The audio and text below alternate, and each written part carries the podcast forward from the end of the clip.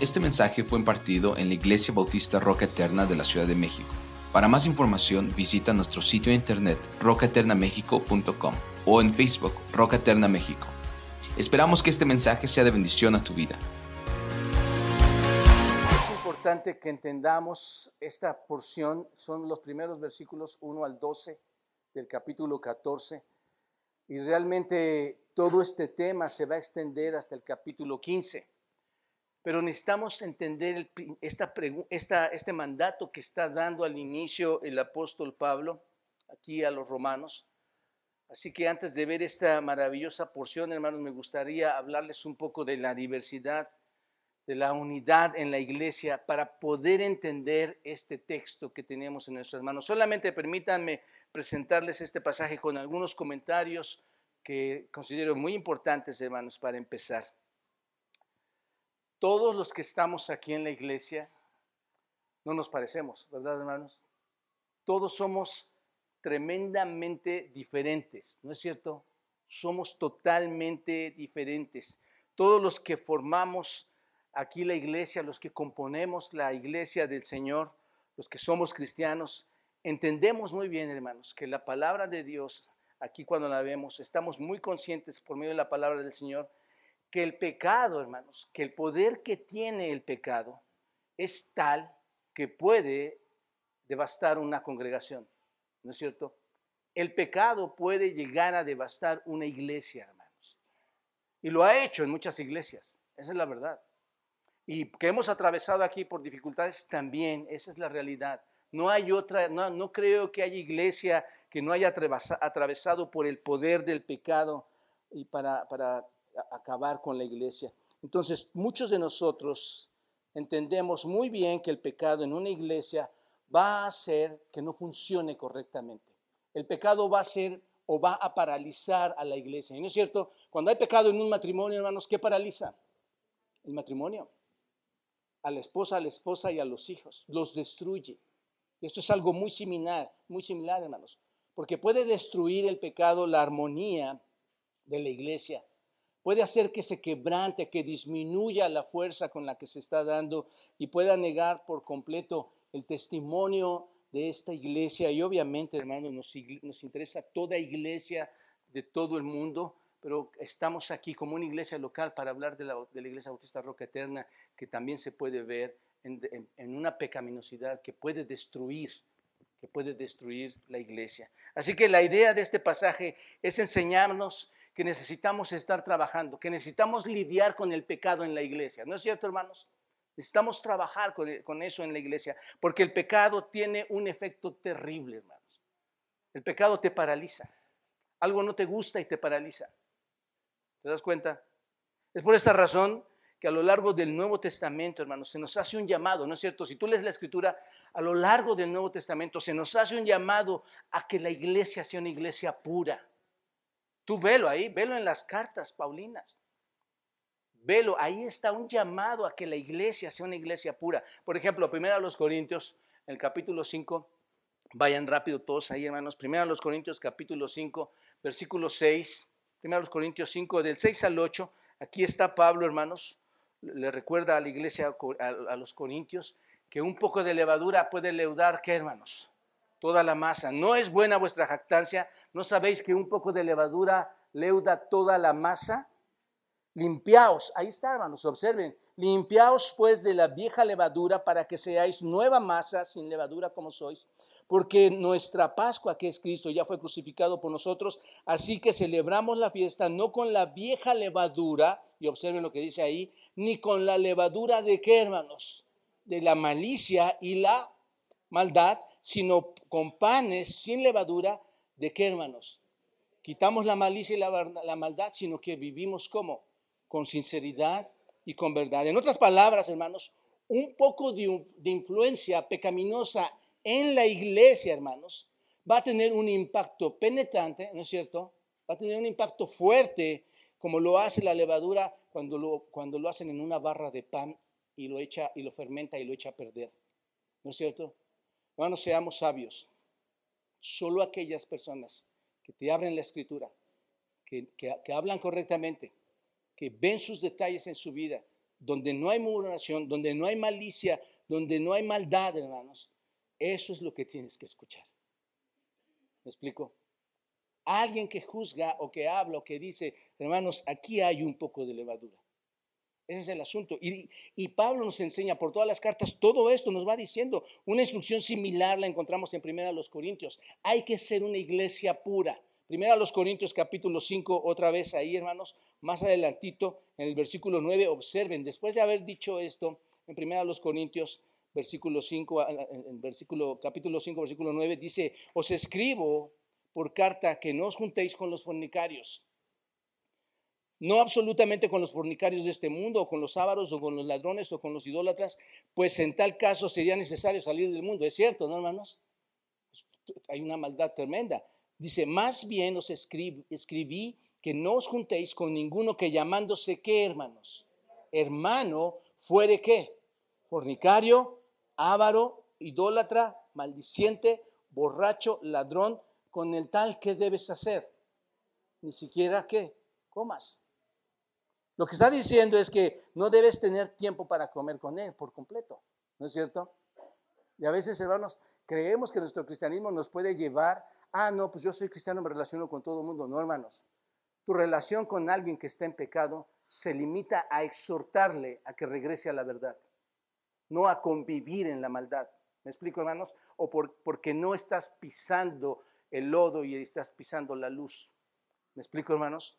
Entonces, también en primera los Corintios más adelante, estoy hablando de que Dios nos llama a ser una iglesia pura. Observen, cuando celebramos la cena del Señor, usamos mucho este, estos capítulos. Versículo 27 de primera los Corintios 11 se nos dice, de manera que cualquiera que comiere este pan o bebiere de esta copa del Señor indignamente será culpado del cuerpo de la sangre del Señor. Por tanto, hermano, ¿y cómo, cómo, cómo pruebas indignamente la cena del Señor? ¿Cómo lo haces? Bajo, bajo pecado que estás cometiendo, ¿no es cierto? Bajo ciertas faltas a la ley de Dios. Entonces dice, por tanto, ¿qué dice? Pruébese cada uno a sí mismo y coma así del pan y beba de la copa, porque el que come y bebe, ¿qué? Indignamente, sin discernir el cuerpo del Señor, juicio come y bebe para sí, por lo cual hay muchos enfermos y debilitados entre nosotros y muchos duermen. Si pues no os examináis, ¿a quiénes, hermanos? A nosotros mismos, porque somos capaces de examinar a otros. Pero cuando no te examinas a, a, ti mismo, este, no seréis juzgados si, si, tú te examinas. El Señor, recuerden, esta fue una instrucción del Señor Jesucristo, antes de, en, la última cena. Pero el Señor y Pablo nos dan esta misma exhortación, nos animan a venir a la mesa del Señor y cada vez que venimos a la mesa del Señor, ¿qué debemos hacer? Examinarnos a qué? ¿Por cuál es la razón, hermanos? Piensen en esto. ¿Cuál es la razón de examinarnos, hermanos? Una iglesia gloriosa. No una iglesia, hermanos, que se sienta a tomar la mesa del Señor, donde recordamos el sacrificio de Cristo, su crucifixión, el derramamiento de su sangre, y nos sentamos de manera hipócrita, hermanos, con pecado en nuestros, en nuestros corazones, diciendo somos cristianos y participamos de la venida del Señor y de lo que hizo por nosotros. Eso es ridículo, hermanos. La, la Biblia nos exhorta a cambiar este tipo de actitudes. Nos llama a examinarnos y ver si hay pecado. ¿Por qué, hermanos? Examínate si hay pecado. ¿Por qué? Porque el pecado, hermanos, es el gran, es el gran peligro para la iglesia. ¿Te das cuenta? Es el gran peligro para tu familia. Es el gran peligro para, para ti mismo. El pecado es devastador. Y la escritura está llena de mandatos, hermanos, de exhortaciones acerca de este asunto. De hecho, hermanos, si se han dado cuenta, cuando entramos a Romanos, ¿no es cierto? En Romanos se nos da toda clase de mandatos para entrar a una pureza como iglesia. A partir del capítulo 12 de Romanos se nos da toda esta instrucción. ¿Lo recuerdan, hermanos? A partir de ahí se nos da, después de habernos establecido el significado de lo que es la salvación, la justificación, la redención, darnos toda esa teología, toda esa doctrina, hermanos, nos da mandamientos. Por ejemplo, en Romanos capítulo 12, versículos 1 y 2, ¿cuál es el mandamiento que, y, y lo que debemos hacer? ¿A qué somos llamados como iglesia? ¿Qué dice? A presentar nuestros cuerpos en sacrificio vivo, santo, agradable a Dios, que es vuestro culto racional, para que no se conformen a qué, hermanos? A este mundo ¿No es cierto? Y así sucesivamente. ¿Se acuerdan cuando llegamos al capítulo 13? Cuando vimos el versículo 21, no seas vencido de lo malo, sino que vence con el bien el mal. Somos llamados a una iglesia pura, ¿no es cierto, hermanos? Y luego cierra el capítulo 13 diciéndonos, ¿recuerdan esto? Esto es muy fresco. Dice, es urgente que se despierten, es urgente que se levanten del sueño, porque la noche está avanzada, el día está muy cerca. Debemos comenzar, hermanos, a cambiar el patrón de vida que tenemos como iglesia, como verdaderos creyentes, cambiar ese patrón si es necesario cambiarlo, desechando todas las obras, dice versículo 12 de Romanos 13, todas las obras de las, tinieblas, desechando el pecado y poniéndonos qué, ¿qué nos invita Romanos 12? Eh, ponernos qué?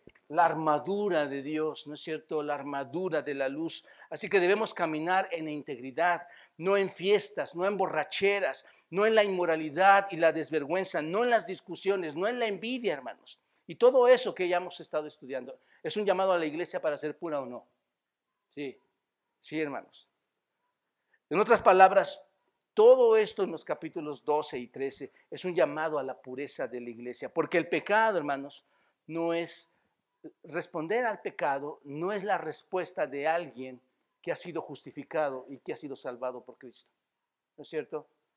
Hablábamos de esto la semana pasada. Y termina, hablando la semana pasada, termina diciendo en el versículo 14, y vestidos del Señor Jesucristo. Impresionante, hermanos. Vístanse para que no provean de los deseos de la carne.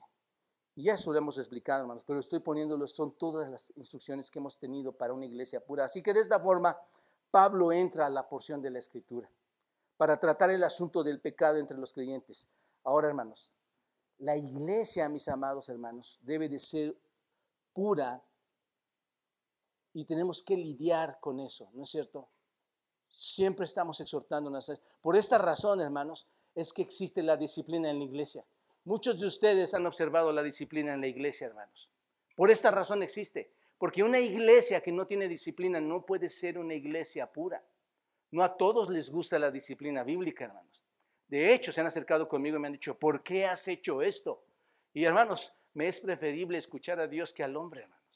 Nosotros vamos a seguir ejerciendo la disciplina bíblica para la bendición tuya, la bendición de, tu ser, la bendición de tu familia, pero sobre todo para la bendición de la iglesia y la honra a nuestro Señor, de que obedecemos sus normas. Por eso tenemos disciplina bíblica en la iglesia. Imagínate, es como una casa en donde no disciplinas y cada quien hace qué, hermanos, lo que quiere a la hora que quiere, como quiere, en la forma que quiere, hermanos.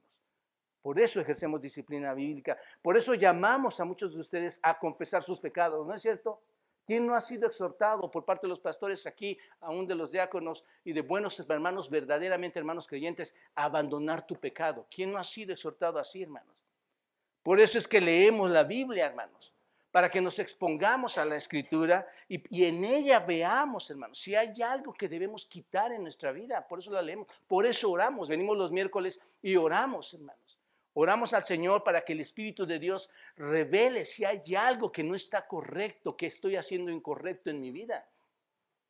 Es por esta razón que vamos unos con otros para exhortarlos incluso para reprenderlos, para darles instrucción, para darles guía, sabiduría, para ayudar al crecimiento espiritual. ¿Con cuál razón, hermanos? Crecimiento espiritual de una persona es crecimiento espiritual de la iglesia. Y crecimiento espiritual de la iglesia es pureza en la iglesia.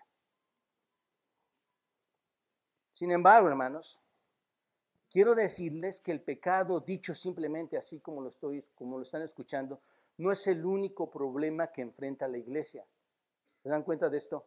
El pecado como tal no es, no es lo único que afronta la iglesia o que, o que vienen esas embastidas. Hay otra categoría de problemas, hermanos, que no es estrictamente el problema del pecado con el que la iglesia tiene que estar lidiando y que también tiene el potencial de crear situaciones pecaminosas, que paraliza la vida de la iglesia. ¿Y qué, y qué es esto, hermanos?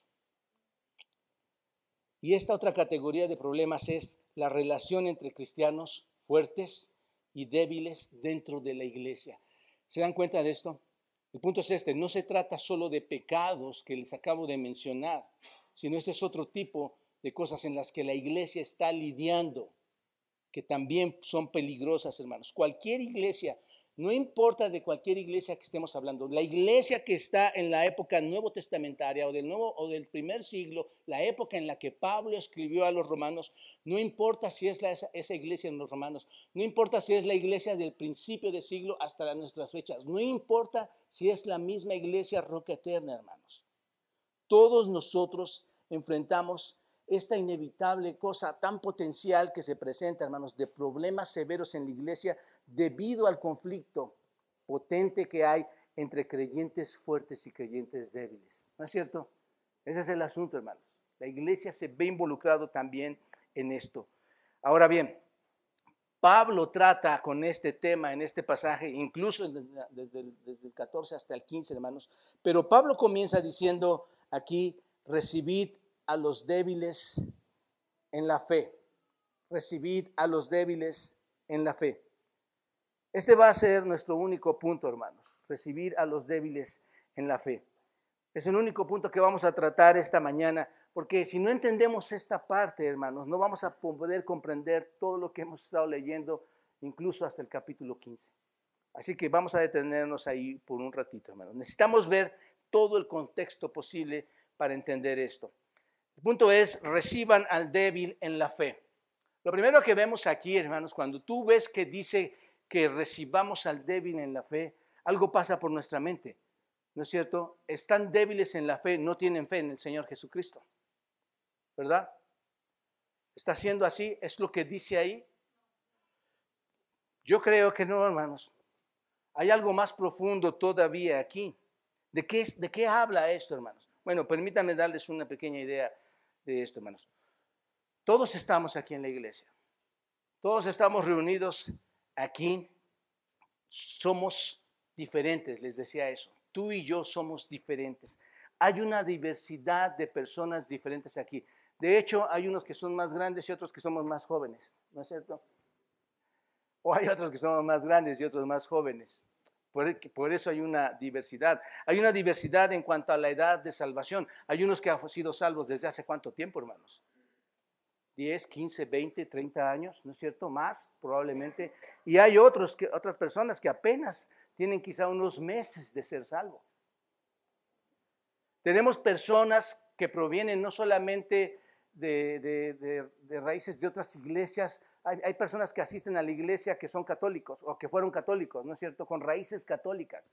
Digo, yo, yo conocí al Señor siendo aparentemente católico y, y vengo acá a la iglesia. Entonces, hay personas aquí que tienen raíces, por decirlo así, católicas, otros que solían ser pentecostales, pentecosteses, carismáticos, otros mormones, otros que podrían ser humanistas o otros que vienen de grupos de doble A incluso, ¿no es cierto? Hay, o sea, hay una diversidad de todo eso que llega aquí a la iglesia. También hay personas que han venido aquí de iglesias que son muy fundamentales, iglesias que son legalistas. Y hay personas que vienen aquí de iglesias muy relajadas, no, son, tan fundamentales, pero muy relajadas, muy liberales, ¿no es cierto?, que llegan con nosotros. Mis, mis hermanos, todo esto potencialmente pueden crear problemas, porque básicamente, hermanos, la gente que estamos aquí no somos homogéneos. No hay una homogeneidad en, esta iglesia. ¿O sí, hermanos? No la hay. No somos homogéneos. Y realmente es así como debe de ser, hermanos. Tenemos todo tipo de personas y todo tipo de personalidad, ¿no es cierto? Tenemos cristianos en todos los niveles de madurez. ¿Se dan cuenta de eso, hermanos? Hay cristianos que son más maduros, hay cristianos que son menos maduros. Tenemos de todo, hermanos. Tenemos creyentes todos nosotros aquí, eh, y esto es importante, hermanos, somos diferentes en todo, pero hay algo que sí nos hace homogéneos. ¿Qué es, hermanos? Todos, aunque somos redimidos, tenemos una cosa en común. Todos tenemos una carne no redimida. ¿Se dan cuenta? Hemos hablado de esto. Entonces, piensen, hermanos, potencialmente creyentes con carne no redimida, creyentes que provienen de diferentes orígenes, que están chocando entre sí, ¿qué van a crear, hermanos? Grandes conflictos. ¿Se dan cuenta de esto? ¿Por qué? Porque las personas van a decir cosas como, lo que haces en la iglesia, nosotros no lo hacíamos en nuestra iglesia. ¿Han oído eso? Y, eso es lo que pasa en las iglesias, hermanos. ¿Por qué las mujeres no usan mascada? Por ejemplo, estoy poniendo cosas. El punto es que están muy preocupados por eso, porque vinieron de qué, hermanos? De un entorno en donde las mujeres usaban qué, por ejemplo? Un velo, una mascada, ¿no es cierto? Porque es difícil para, para ellos entender que no pueden, que van a adorar sin, sin, una mascada, porque han sido eh, parte de su experiencia pasada, hermanos han vivido con eso en su experiencia pasada. Recuerdo, hermanos, que en una conferencia me dijo una persona, mira, el corte de cabello que tiene esa persona no, no, no, corresponde a nosotros los bautistas. ¿Se imaginan, hermanos? Para él era algo que no, no, no correspondía. Esto era una ofensa para él. Esa es la forma en que algunas personas han sido creadas. Incluso hay personas que se salen de ciertos principios en cuanto a la música y cuando nos escuchan dicen, eso no me motiva, necesito algo más eh, fuerte, más punk. Bueno, hay nuevos cristianos que todavía se aferran a viejas tradiciones, hermanos. Esto es, a los patrones anteriores, a viejos patrones que tuvieron en su estilo de vida. Hay preferencias de todo tipo, hermanos, de cosas preferencias en cuanto a la música, preferencias en, cómo vestir, preferencias en cuanto al entretenimiento, qué es lo que puedo hacer y no puedo hacer, preferencias en cuanto a la dieta, a la, comida, qué debo comer y qué no debo comer. Hay preferencias de todo tipo, ¿cierto o no, hermanos? O no me digas que somos todos igualitos. No, hermanos. ¿Estamos entendiendo hasta aquí, hermanos? Hay pecados que, que son fuertes, que les acabo de describir, pero ese es otro tipo de situación. Así que tienes una tremenda variedad de personas en la iglesia con todo tipo de orientaciones que pueden potencialmente causar discordia, causar dificultades dentro de la iglesia. ¿No es cierto? Yo doy gracias a Dios, hermanos, por estos temas y que trabajamos mucho en la iglesia, hermanos, porque no importa, nosotros seguimos el plan bíblico, nosotros seguimos las escrituras y buscamos desde ahí, no importa lo que pase. Seguimos la escritura, hermanos. Y Dios ha sido muy fiel con nosotros. Y esto, hermanos, ¿cuándo fue cierto? Esto que les comento de este tipo de, discordias y diferencias, ¿cuándo fue cierto? En la época de los romanos. En la iglesia en Roma, hermanos. Esto fue, fue, fue cierto, hermanos. Esta tremenda verdad fue cierto en la iglesia primitiva. Y, supongo, hermanos, que, que, obviamente lo es cierto para nosotros hoy. ¿Por qué, hermanos? porque ahora nosotros también somos una diversidad en un recipiente con gran diversidad, ¿no es cierto? Hemos crecido incluso en eso, somos más diversos todavía. Pero aquí tenemos lo que llamaremos nosotros las preferencias este, no morales, porque no estamos hablando del pecado como tal, sino preferencias no morales de las que queremos hablar aquí, hermanos. En otras palabras, no es necesariamente un problema de pecado en sí mismo. ¿Se dan cuenta de esto? No es algo en que estés mal en el pecado, hacer o no hacer este tipo de cosas de las que estamos hablando, pero puede convertirse en un problema esto, hermano. En un problema que, que puede traer cosas serias a la iglesia y necesita ser confrontado por lo que tenemos que entender, lo que la Biblia enseña respecto a este tema, hermanos, para que podamos llevarnos bien, ¿quiénes, hermanos? Unos con otros. ¿no es cierto? Por esto desde el capítulo 14 al 15 Pablo trata con todo este asunto, la unidad entre quienes, entre los fuertes y los débiles. Ahí está, hermanos. Eso es lo que va a estar, vamos a estar estudiando aquí. Ahora, tengan en cuenta, hermanos, que el problema aquí es esencial para mantener la unidad de la iglesia. Por eso Pablo dice en Efesios 4, versículo 3, eh, nos habla de mantener el vínculo de la paz. Dice, solícitos en guardar la que, hermanos? la unidad del Espíritu, lo, lo leímos ahora que estuvimos leyendo toda la iglesia, solícitos en guardar, ¿qué hermanos? La unidad del Espíritu en el vínculo de qué? De paz. Es, es unidad de lo que estamos hablando aquí, hermanos. La iglesia en unidad. Es la compatibilidad amorosa entre las personas débiles y las personas fuertes. Ese es, ese es el asunto, hermanos. Y esto viene difícil, hermanos. Esto nos viene difícil, ¿no es cierto?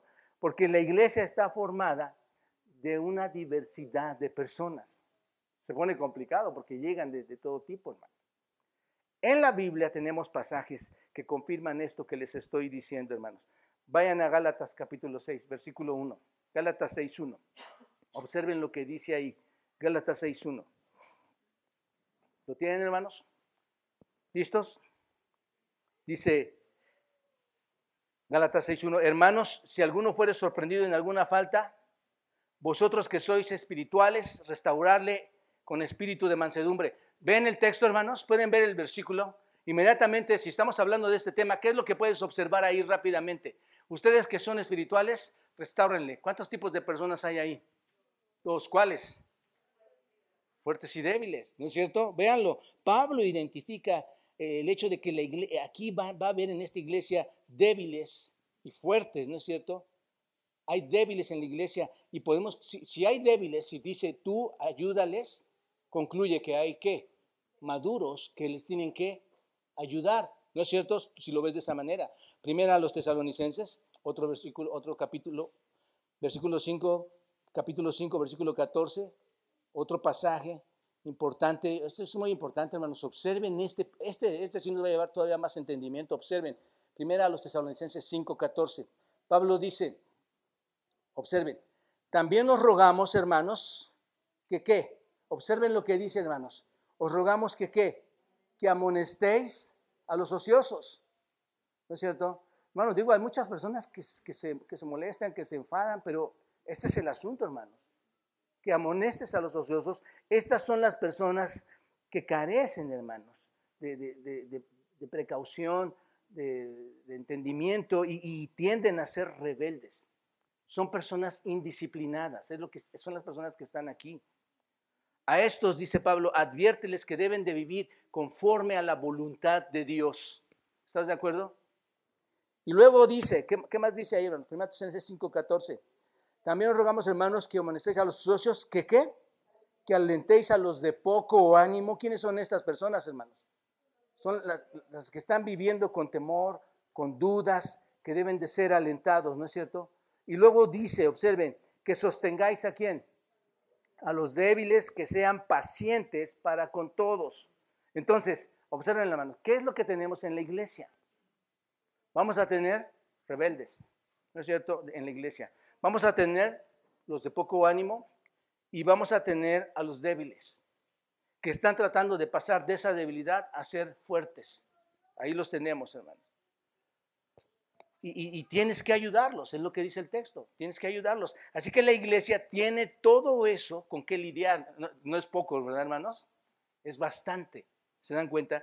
Y para desarrollar eso hay que estar viendo la escritura para que entendamos que sí puede haber una compatibilidad amorosa con todas estas personas que tenemos que entender que Pablo nos escribe aquí en este pasaje tan importante en Romanos. Ahora, ¿cómo es que pueden darse estos problemas, hermanos? ¿Cómo es que se dan estos problemas? Bueno, básicamente, hermanos, puedes pensar en hermanos y hermanas que entienden plenamente que son libres del pecado. Esos hermanos maduros, vamos a llamarlo así, que son libres de la muerte, libres del infierno, de Satanás, y que entienden su libertad, que tienen a Cristo, que ya los ha limpiado, ya no les implica seguir esas formas religiosas, esos rituales religiosos, esas ceremonias religiosas y todo ese tipo de cosas. ellos entienden claramente esto que son muy libres de tomar decisiones dependiendo, hermanos, del Espíritu, cómo Dios les está moviendo en su corazón. Aquellos los vamos a llamar los fuertes, fuertes en la fe, fuertes en la fe porque entienden su libertad. ¿Están de acuerdo, hermanos? Y por otro lado, tenemos a los débiles, a los débiles en la fe que todavía no pueden eh, alejarse de lo que ellos retienen, no pueden creer que tienen libertades que realmente sí tienen. No pueden manejarlo debido a sus preferencias y que se han aplicado desde su pasado, en su vida pasada, de tal forma que no pueden disfrutar de su libertad en Cristo, hermanos. Entonces, la problemática es esta. ¿Qué va a pasar? Están los fuertes y los débiles y, ellos entienden su libertad y los otros son débiles y no entienden su libertad. ¿Qué va a pasar, hermanos? La problemática es que los fuertes se van a ver tentados de despreciar a quienes, a los débiles como personas legalistas, infieles, personas débiles, que simplemente no les se están interponiendo en el camino de estas personas que están o intentan disfrutar de su libertad, hermanos. Alguien va a llegar, este es el asunto, hermanos, alguien va a llegar y va a decir, no puedes hacer eso. Eso es ofensivo. este es el punto, hermanos. No, me, ofende, eso me hace tropezar, eso es un pecado, lo que tú estás haciendo es un pecado. Y tu reacción hacia él, ¿cuál va a ser, hermano? ¿Cuál va a ser si alguien, si un débil llega y te, dice eso? Pues vas a reaccionar, ¿no es cierto? Lo vas a despreciar, vas a despreciar a esa persona, la vas a menospreciar, ¿no es cierto? Como alguien que no entiende su libertad. ¿Te das cuenta? Pero, por el contrario, hermanos, la tendencia de los débiles es condenar a los fuertes, ¿no es cierto? Porque lo que piensan que es que están haciendo, dicen, esto que tú estás haciendo es un abuso de tu libertad. Y empiezan a condenarlos por, por, las libertades que sienten que no deberían ejercer estas personas que son fuertes. ¿Me explico, hermanos, hasta aquí? Ok, así que si tienes a los débiles queriendo condenar a los fuertes y los fuertes queriendo menospreciar a los débiles, tenemos un problema o no, hermanos.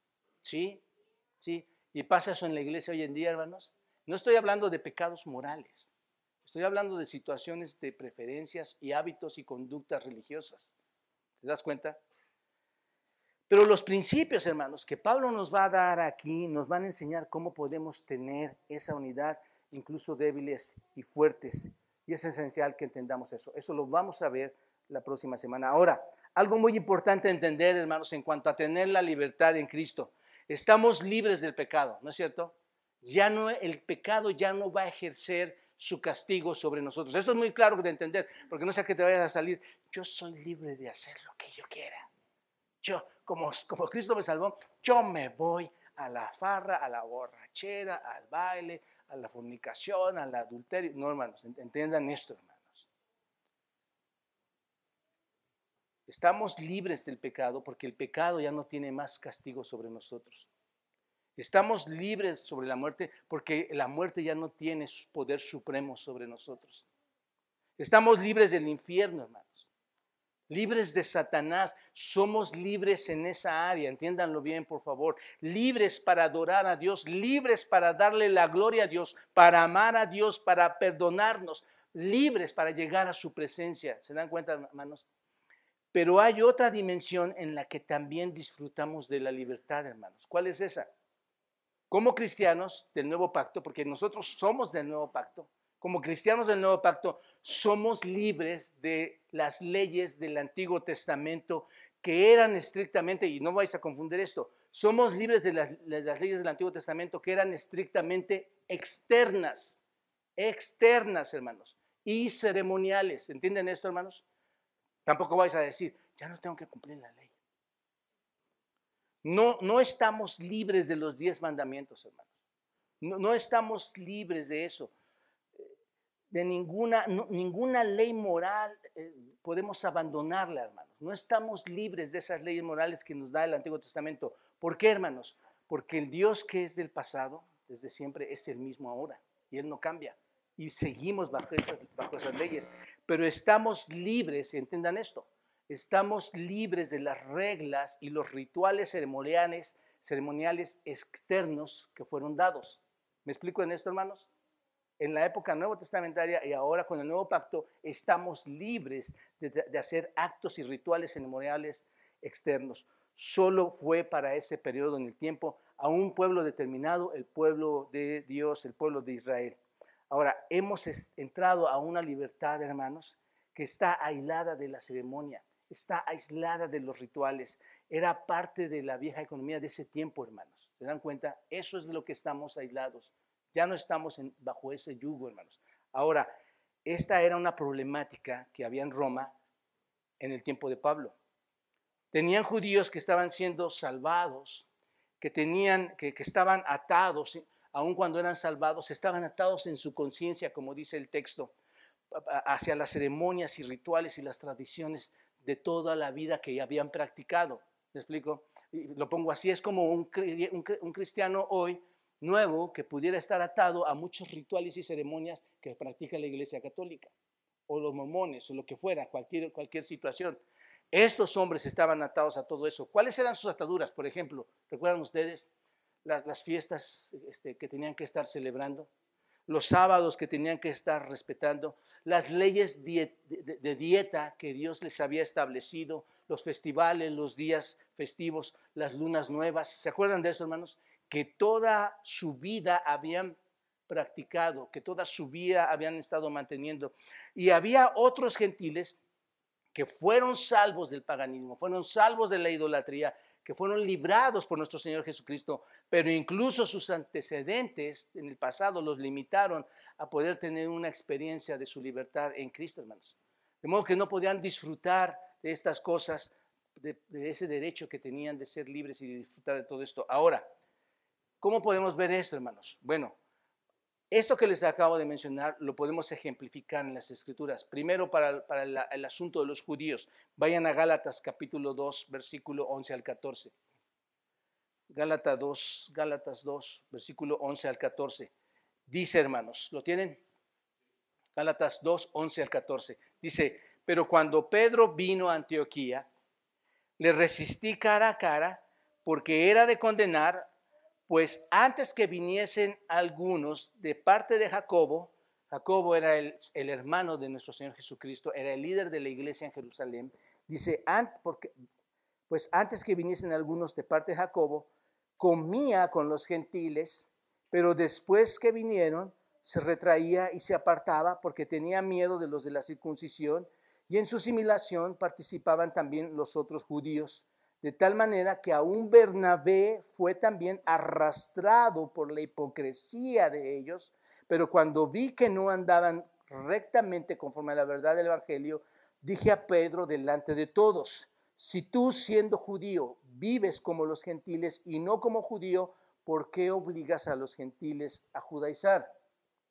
Bueno, hermanos, Pedro hizo algo ¿Qué, pecado hizo Pedro ahí moral, hermanos? ¿Lo pueden ver? ¿Fornicó? ¿Mintió? ¿Murmuró de otras personas? No. ¿Se dan cuenta? Aquí está el otro asunto de dificultad en la iglesia. ¿Qué es lo que hizo Pedro que hizo que Pablo lo reprendiera, hermanos?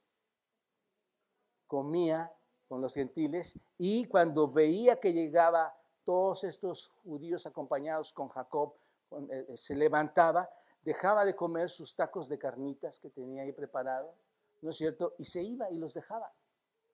Estaba comiendo carne, ¿no? Porque digo, es un ejemplo nada más. Tenía miedo a los que eran de la circuncisión, tenía miedo de lo que los judíos le pudieran decir o le pudieran o lo que pudieran pensar de él. Entonces, ¿qué es lo que Pedro está haciendo en realidad mal? Piensen, hermanos, ¿qué está haciendo mal? A todos los que están cerrando sus ojitos, pregunta, ¿qué es lo que estaba haciendo mal Pedro? exacto, hermanos, estaba negando abiertamente la libertad que era suya en Cristo. ¿Se dan cuenta de esto?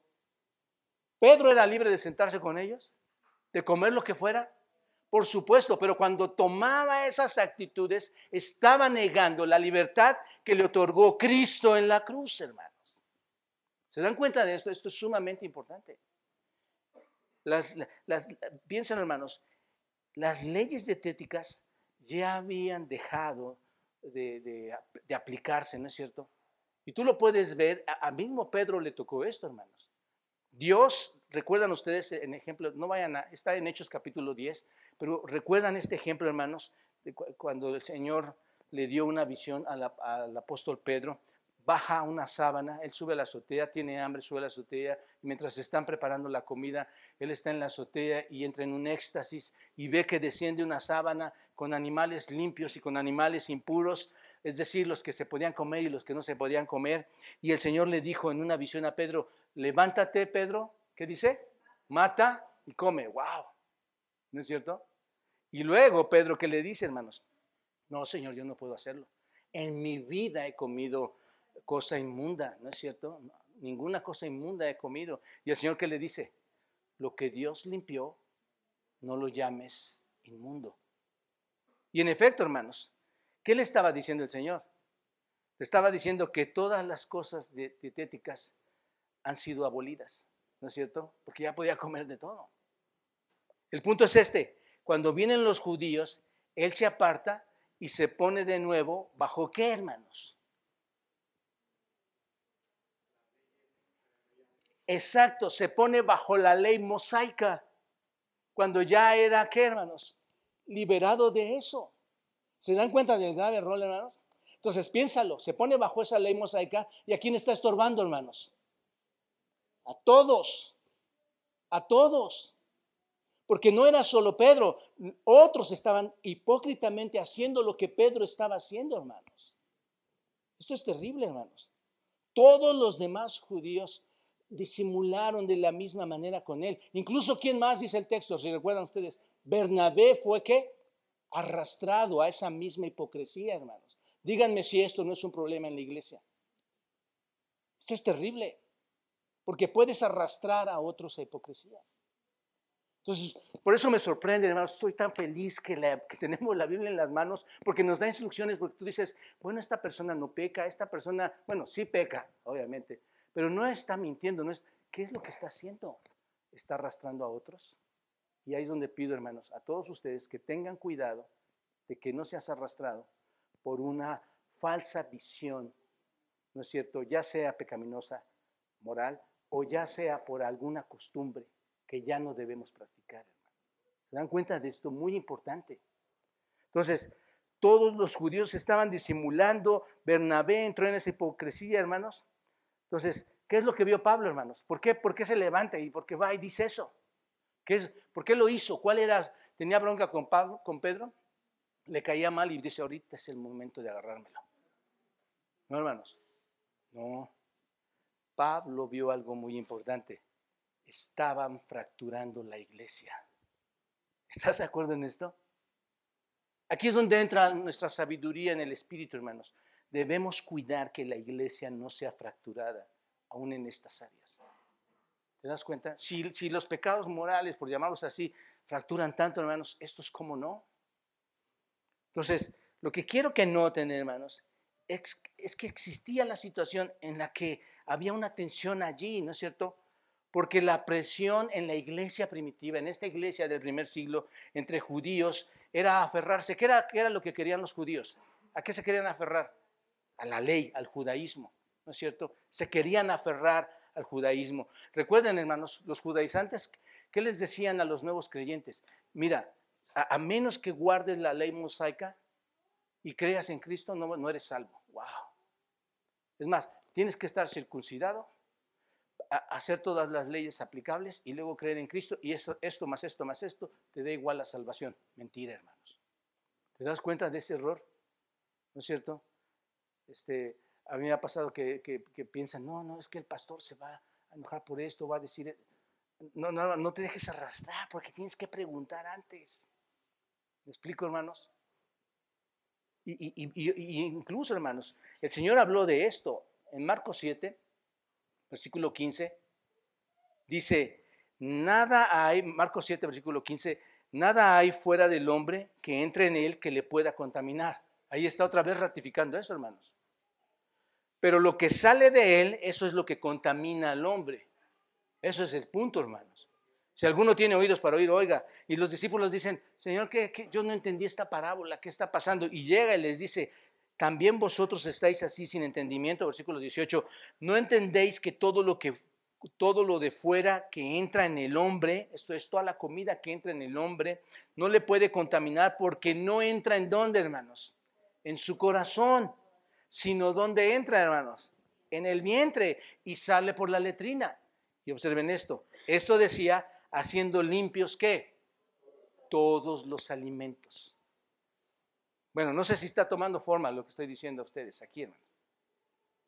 Por otra parte, hermanos, quiero que noten ahora, ese era el problema con los judíos. ¿Cuál era el problema con los gentiles? Primero a los Corintios 8, versículo 1. Primero a los Corintios 8, versículo 1.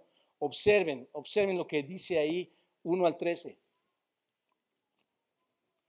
En cuanto a los sacrificados, lo tienen, hermanos, es muy importante, ¿eh? En cuanto a lo sacrificado, a lo sacrificado a los ídolos, sabemos que todos tenemos conocimiento. Esto es, Tú ya sabes de qué se trata cuando, ah, cuando se sacrifica a los ídolos. Sabemos que la ley alimenticia fue abolida, ¿no es cierto? Sabemos que no hay esos, y ahorita lo va a explicar ahí, obsérvenlo. Sabemos en cuanto a los, a los sacrificados a los ídolos tenemos conocimiento. El conocimiento envanece, pero el amor edifica. Y si alguno se imagina que sabe algo, aún no sabe nada como debe saberlo. Pero si alguno ama a Dios, es conocido por él. Acerca pues de las viandas que se sacrifican a los ídolos, sabemos, observen esa palabra, ¿qué sabes de las viandas que se sacrifican a los ídolos? ¿Qué sabían en ese tiempo, hermanos?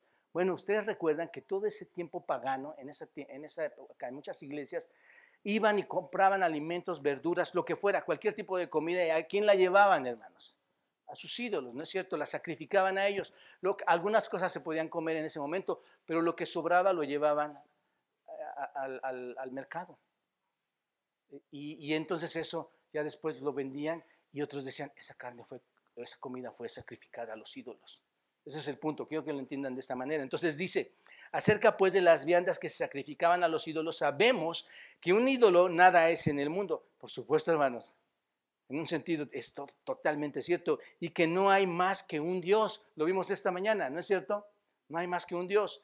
Pues aunque haya algunos que se llamen dioses, sea en el cielo o en la tierra, como hay muchos dioses y muchos señores, para nosotros, sin embargo, solo hay un Dios, el Padre Tenían conocimiento de esto, ¿verdad? Él les explica, ustedes saben esto, del cual proceden todas las cosas y nosotros somos para Él y un Señor Jesucristo por medio del cual son todas las cosas y nosotros por medio de Él. Pero, observen versículo 7, pero no en todos hay este conocimiento. ¿Se dan cuenta, hermanos? ¿Hay quienes tenían este conocimiento? ¿De los gentiles? Sí. ¿Y hay quienes no la tenían? No, porque algunos habituados hasta aquí a los ídolos, ¿qué está diciendo, hermano? Lo que le estaba compartiendo hace un ratito. ¿Cuántas tradiciones traes atrás? ¿Estás habituado a qué? Ah, pues, acá tocan así, acá cantan así, aquí hacen este tipo de, actos, aquí hacen este tipo de actitudes, aquí hacen, ¿me explico, hermanos? Y él dice aquí, Pablo dice aquí, porque hasta este, como hasta aquí, habituados hasta aquí a los ídolos, comen como sacrificado a ídolos y su conciencia, siendo débil, ¿entienden ya esto, hermanos? Su conciencia dice, me está acusando, esto no lo tengo que comer, porque aún no entienden la libertad que hay en Cristo. ¿Recuerdan la libertad que, Pedro, que, Dios que Cristo le dijo a Pedro? Entonces dice, su conciencia, siendo débil, se contamina. Si bien la vianda no nos hace más aceptos ante Dios, pues ni porque comamos seremos más, ni porque no comamos seremos menos. Y esto es gratificante, hermanos. Comas o no comas, no, no, sucede eso, no pasa nada. Pero, observen versículo 9, pero mirad que esta libertad vuestra no venga a ser tropezadero para quién, hermanos, para los débiles. Oye, eh, no seas legalista, tienes que hacerlo. ¿Me explico, hermanos? Por eso dice Pablo, tiene que ser en amor. Los edificas en amor. No es que los llevas al desprecio y, y, al conflicto dentro de la iglesia. Pero mirad que esa libertad vuestra no venga a ser tropezadero para los débiles, porque si alguno te ve a ti, que tienes conocimiento, sentado a la mesa en, en un lugar de los ídolos, recuerdan hermanos, que quedaba carne, comida, la, iban a vender al ágora, esto es en el griego, al mercado, ¿Qué, pasaba? Los veían, decían, no, pues este cuate comió en la mesa, comió de lo sacrificado. Dice así, eh, eh, te ve la mesa en un lugar de ídolos, la conciencia de aquel que es débil no será estimulada a comer de lo sacrificado a los ídolos. Y por el conocimiento tuyo se perderá el hermano débil por quien Cristo murió. De esta manera, pues, pecando contra los hermanos e hiriendo su débil conciencia, ¿contra quién pecas? ¡Wow! Impresionante, hermano. No estás pecando ni con el hermano, estás pecando contra quién? Por, tu, por creer tu conocimiento amplio y perfecto. ¿Te das cuenta? Por lo cual, si la comida le a mi hermano, dice, dice Pablo, eh, ocasión de caer, no comeré carne jamás para no ponerme tropiezo a mí, para no poner tropiezo a mi hermano. Entonces, piensen hermanos, el problema en la iglesia de Corinto es la misma cosa. Está luchando sobre qué haces con las carnes o con la comida sacrificada a los ídolos. Ahora, lo que quiero decir en estos versículos, hermanos, o lo que dice este versículo es muy simple. Pablo está diciendo que no fuerces tu conocimiento sobre una persona, sino que fuerces, que empujes en qué? En amor, ¿no es cierto? No, no, no, les, no le lleves a ese conocimiento que él todavía no tiene en ese sentido, sino llévalo en amor, amor por él. Si va a ofenderlo, no se lo des. Eh, hay que ser sensibles, hermanos, en eso. El conocimiento está bien, pero el amor, ¿qué dice? Debe gobernar, debe de estar ahí. Entonces, la persona débil es la persona que aún no ha llegado a creer todas esas libertades. ¿Te das cuenta? Esa es la persona débil. Todavía no entiende que está libre de comer eso. Y si lo come sin entenderlo, va a contaminar qué, hermanos? Su conciencia. Porque su conciencia, ¿qué le está diciendo, hermanos? ¿Qué le grita su conciencia a este hombre débil? ¿Qué le grita? No comas, porque eso qué, hermano? Eso fue ofrecido a los ídolos. ¿Te das cuenta? Ahora, si entras allí y lo obligas a hacer eso en contra de su voluntad, de su conciencia, contamina su conciencia y su conciencia lo va a estar acusando. El problema es este, hermanos. Ten cuidado, no sea que esta libertad tuya se convierta en una piedra de tropiezo para alguien que es débil. ¿De acuerdo, hermanos?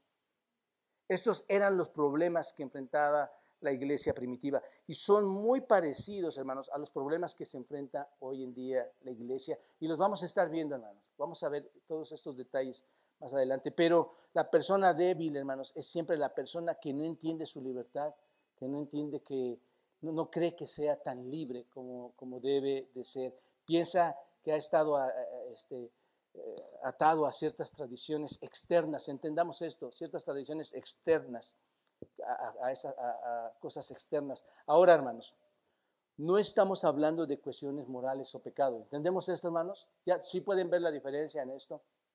El texto no está hablando en este momento de eso, hermanos. Obviamente, hermanos, y aquí quiero hablar a, varios hermanos que, que, no lo vayan a malentender. Obviamente, hermanos, la libertad cristiana no es la libertad de hacer el mal, ¿no es cierto? Insisto, no vayas a salir de aquí no es que yo sí puedo hacer todo lo que se me dé la gana. No, no, hermanos. No es la libertad de hacer el mal. ¿Entendemos esto? Es libertad de lo externo. Es libertad de las tradiciones. Es la libertad de, esas preferencias de rituales. Es libertad de esas ceremonias. Yo no tengo que poner una veladora. Yo no tengo que ir de rodillas. Yo no tengo que ir este, por, por ceremonia dos, tres veces a un lugar. ¿Me explico, hermanos? Yo no tengo que sacrificar nada. Ese era un problema que estaba en ese tiempo. Hoy existe en la iglesia, hermanos. ¿Se dan cuenta? Ahora, si, si ya entendemos esto, hermanos, regresen a Romanos 1. E, por eso es importante entender esta parte. ¿Están de acuerdo, hermanos? Para poder entender entonces qué es lo que va a decirnos Pablo más adelante. Y estoy por concluir. Romanos 13.1. ¿Qué dice, hermanos? Nada más la primera parte recibid a quién, hermanos? Recibid al débil en la fe. El de, este hombre es débil en qué, hermanos? En la fe. Bueno, les pregunto, hermanos, ¿ahora sabemos qué es débil? ¿A qué se está refiriendo? Ok, muy importante, ¿no es cierto? Débil. La palabra débil, hermanos, es un, es una, es un participio, participio presente activo. ¿Qué estoy diciendo con esto, hermanos? Indica que está sucediendo eso y que lo que le está sucediendo es una falta de qué, hermanos? De fe. En un momento dado, bajo una circunstancia dada, y que probablemente no es permanente, pero que en ese momento sí está sucediendo. Es lo que, está, es lo que nos indica un participio presente activo. Bueno, está pasando aquí. El, él no es débil en cuál tipo de fe, hermanos de salvación, la fe salvífica. Esto es importante entenderlo. Él es débil en cuál fe. No está débil en que, ah, no soy salvo, eh, ayúdenlo a ser salvo. Este no es el texto, ¿se dan cuenta? Él es débil en, qué parte, hermanos? En preferencias eh, externas. Esto es, hermanos, para creer que es realmente libre de disfrutar cualquier tipo de comida que es libre de disfrutar cualquier tipo de tiempo en el día, hermanos. Es libre de cortar la conexión con el pasado, esto es lo que pasaba en ese momento, las conexiones tradicionales judaicas, es libre de cortar con eso, es libre de comer carne que una vez se le ofreció a un ídolo y de disfrutarla. ¿Se dan cuenta de esto, hermanos? En todas estas cosas, pero es demasiado débil para creer eso. Recíbanos. Entonces, Pablo dice a los fuertes, ¿qué? Recibid, recíbanlos. Proslambano es en el griego. Y este recibid es una es un imperativo, hermanos. Es un imperativo. Recíbanlos, recíbanlos. Significa tomar a uno mismo, en el griego significa eso. Tómalo, recíbelo fuertemente. ¿Sabes qué tiene la raíz de pensar así? Apresa algo. ¿Me explico? Aprésalo. Tómalo. Es lo que significa aquí. Es un espiritivo, es un imperativo. Y si es un imperativo, ¿qué es, hermanos? Una orden. ¿Para quién? para los fuertes, para los que estamos ¿dónde, hermano? O los que están ¿dónde? En la iglesia. Ese es un imperativo, es un mandato para ti. ¿No es cierto? Llévalo a la plena comunión en amor contigo. Ese es el asunto. No es la idea de, vengan, únanse a la iglesia solamente, vengan. ¿Quiénes están de acuerdo, hermanos? Yo, ustedes me conocen y yo los conozco a ustedes. Yo sé de dónde vienen.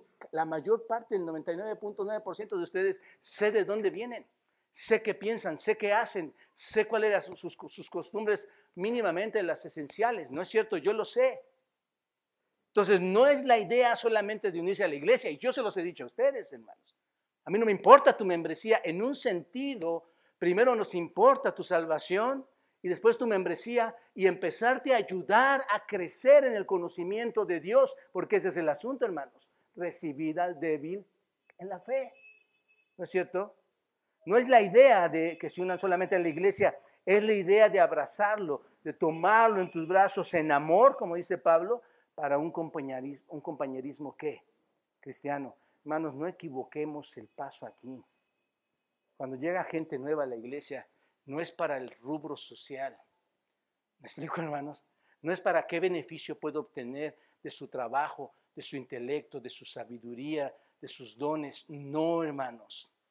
Es que lo recibimos en amor. Por eso, y no lo van a negar, hermanos, muchos de nosotros nos acercamos y decimos, ¿cómo vas? ¿Ya leíste?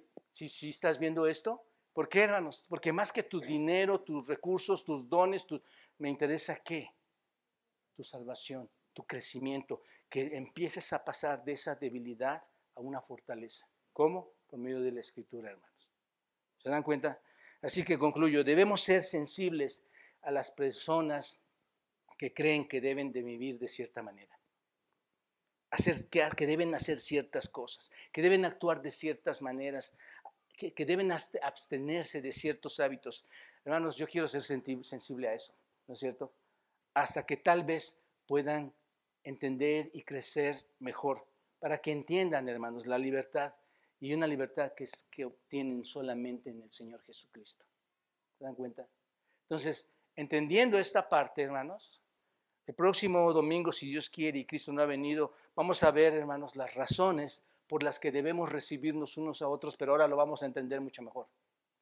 Ahora, ahora sí todo lo que hay del, del 1 al 12 vamos a entender por qué razones debo recibirlos a estos, a estos hermanos débiles.